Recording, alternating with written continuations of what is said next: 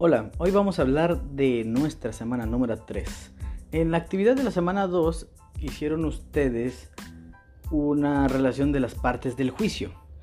Vamos a comenzar viendo un poco sobre esto. Vamos a, ustedes ya lo vieron más ampliamente en su actividad número 2, pero básicamente en resumen, ¿cuáles son las partes del juicio? Como siempre, ya saben, ahí tenemos nuestras diapositivas de apoyo que les ayudarán respecto a lo que estamos comentando en la clase.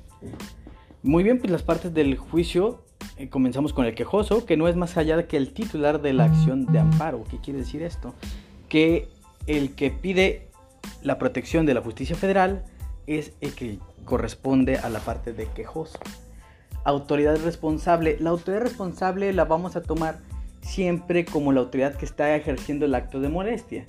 Si el acto de molestia está siendo por un tránsito municipal, ahí es la autoridad responsable, aunque aquí ya lo veremos más adelante en la, en la tramitación del amparo, tendríamos que llamar a juicio, no nada más a la dirección de tránsito, tenemos que llamar a superior jerárquico porque pertenece a la Secretaría de Gobierno y a su vez este, tendríamos que llamar a todos los implicados como autoridad responsable. Eh, ya eso lo veremos un poquito más adelante, a ver si cuando entremos de lleno a lo que es el amparo directo o al amparo indirecto, dependiendo. En el amparo directo, siempre la autoridad responsable va a ser el tribunal o el juzgador, el órgano, el órgano jurisdiccional que ejerció el acto al que estamos este, recurriendo.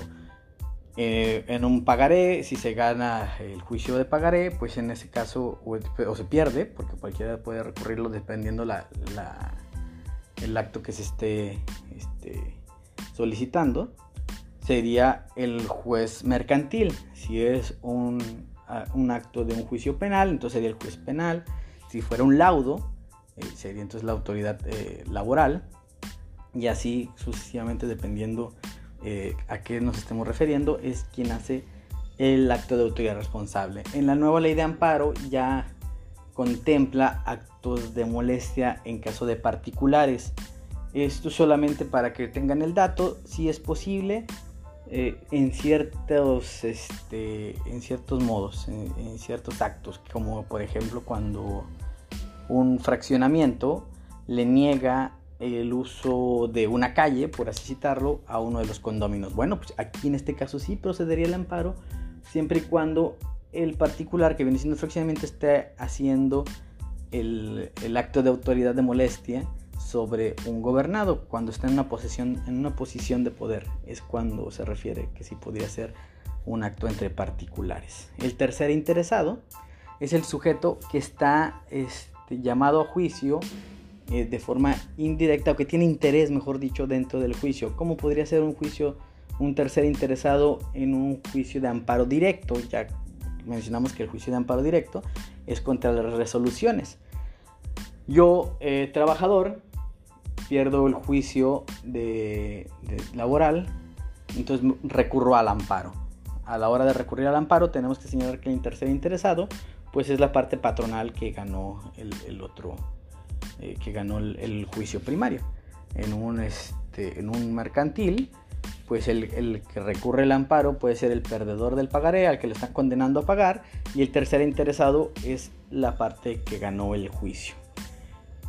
Creo que ahí lo tenemos muy, muy bien explicado. Y el Ministerio Público Federal, el Ministerio Público siempre es este llamado juicio, aunque muy pocas veces se, le ha visto que, bueno, que participe, pero ellos pueden participar en el momento que quieran, siempre van a ser emplazados para eh, que ellos tomen conocimiento o parte si así lo requieren dentro de un juicio.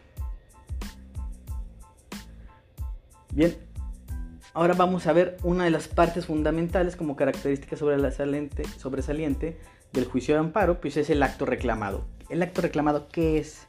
Simple y sencillamente es el acto de molestia que se nos está generando en nuestra esfera jurídica. Por ejemplo, yo voy a reclamar el hecho de una multa de tránsito. ¿Por qué? Porque me está dañando en mi esfera jurídica. Eso ya es un acto reclamado que voy a recurrir mediante un juicio de amparo porque me quitaron el carro.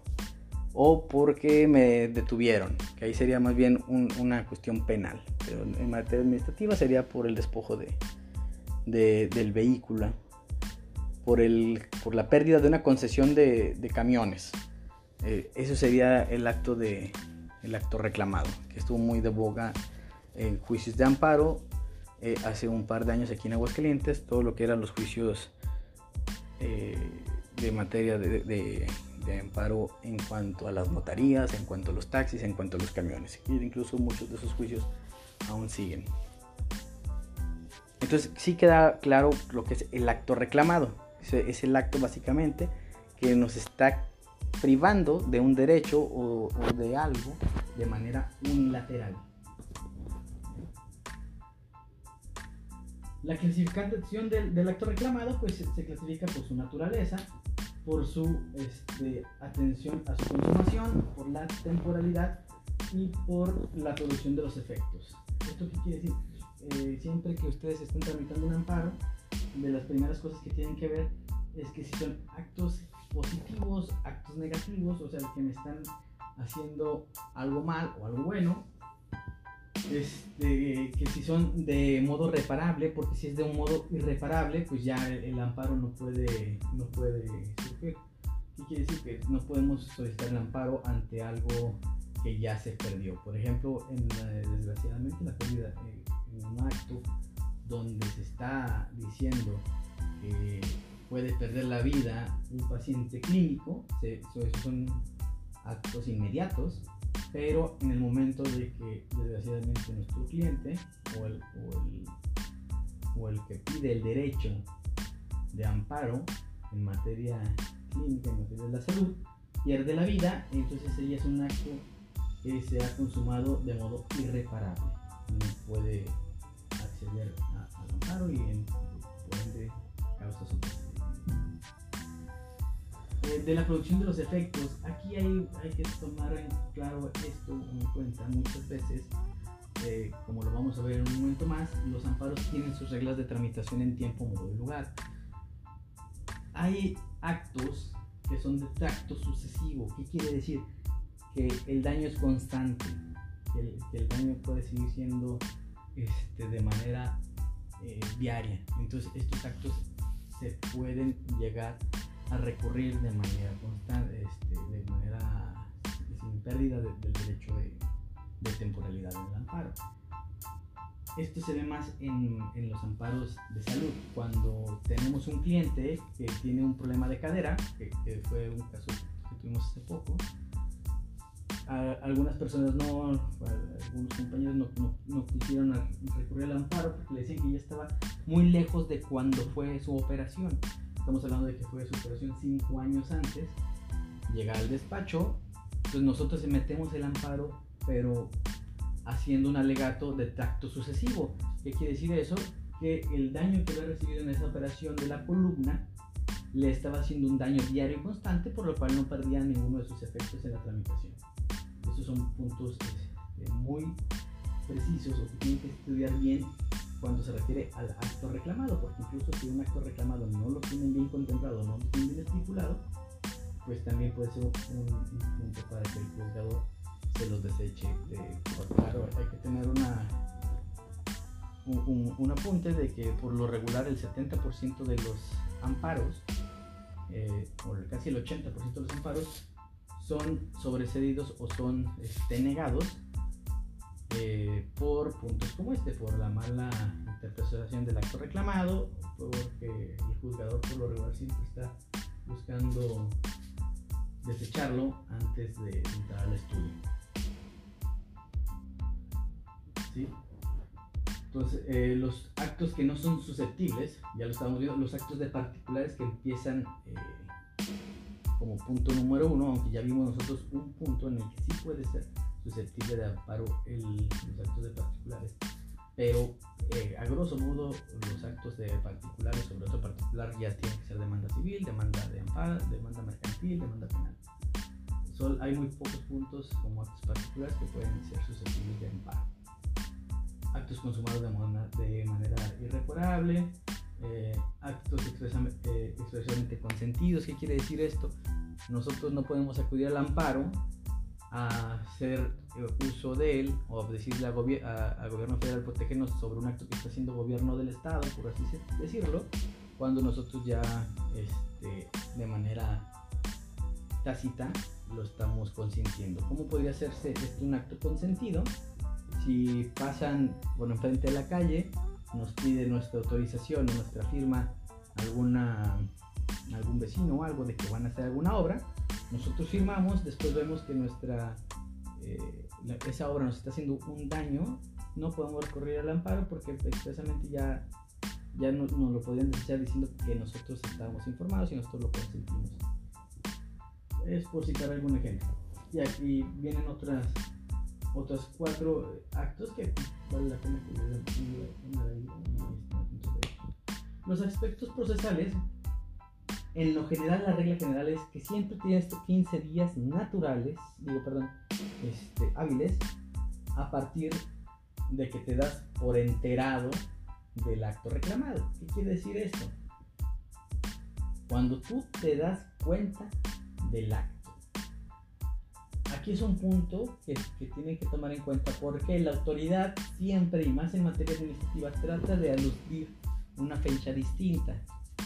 Ellos dicen, yo notifiqué mi acto de que voy a cerrar, este, le voy a quitar la, la, el paso de agua a esta colonia a partir del día 15 y lo notifiqué el día 14 entonces, ese es el acto que ellos están diciéndolo. Pero no, la, fecha que ellos están diciendo que van a hacer el acto. Pero no significa que es el acto en el que se dieron cuenta.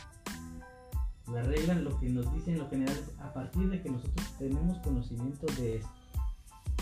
Porque aquí vamos a entrar en lo que es, este, a ver rápidamente, lo que son las leyes autoaplicativas y las leyes heteroaplicativas. ¿Qué son las leyes autoaplicativas? Como nos dicen las excepciones donde no entraría eh, la, regla de los 15 días, son las leyes que nos hacen daño a partir de que entran en vigor. A partir de que entran en vigor, tenemos 30 días para, para, para atacarlas. Pero si esa ley no nos hizo daño en, ese primer momento, no quiere decir que ya no la podamos atacar. Tenemos otro momento procesal que es cuando se convierte en heteroaplicativa y me hace un daño directo a mí. Por ejemplo, cuando la ley del municipio prohíbe a los que no tienen estudios de maestría o de arquitectura ser peritos en ciertas materias dentro del municipio de Aguascalientes. Esa ley se puede atacar de inconstitucionalidad cuando fue, eh, se pudo haber atacado en dos momentos. Una, cuando fue publicada, 30 días después, teníamos ese, ese término para, para aplicarla.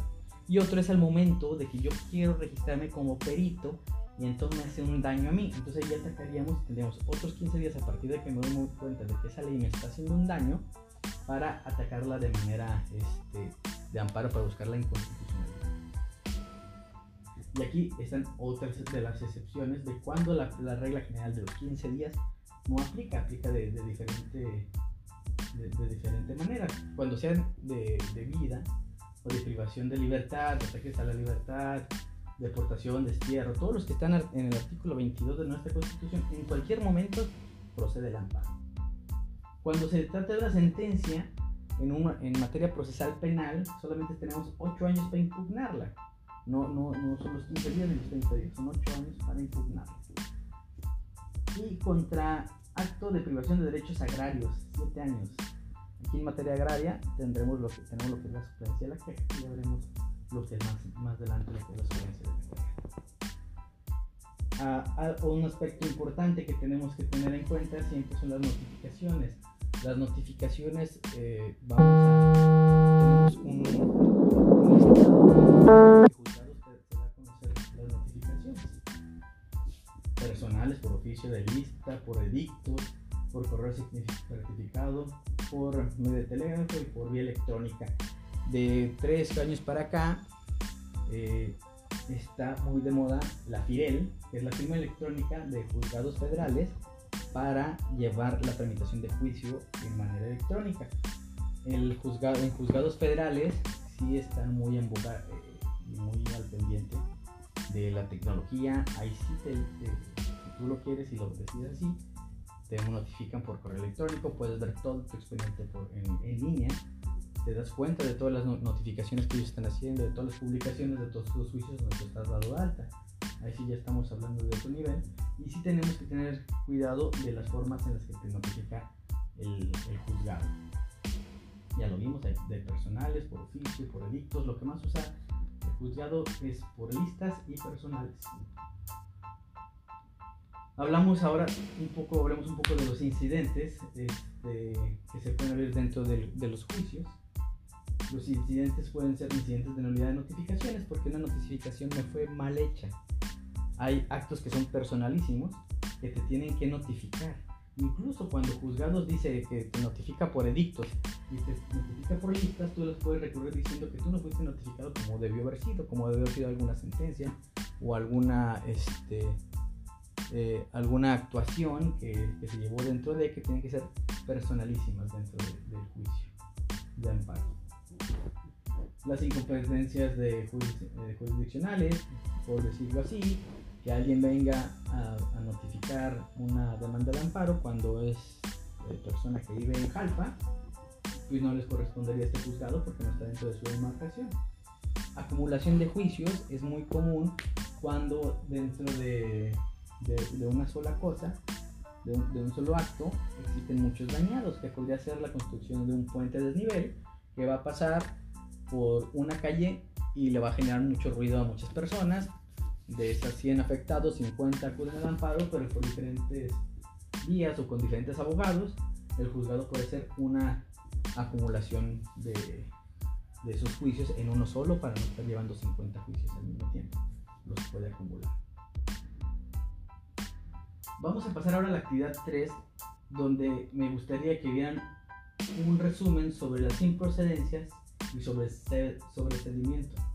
Nada más eh, que me los enlisten cuáles son las causales de improcedencia y cuáles son las causales de sobreseimiento del juicio. Están en la ley del paro, en el artículo 105, en el artículo 170 y en el artículo 61 de la ley de amparo. Y les voy a dejar ya un microexamen pequeño, ya saben, este, para ir preparándonos para el examen general, eh, para que le pongan mucho interés, para que tomen una manera de guía Cualquier cosa estoy a sus órdenes por el chat, por, este, por correo, de manera particular.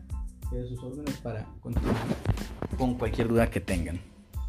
Les agradezco mucho, vamos muy bien y hay que seguir echándole todas las ganas del mundo.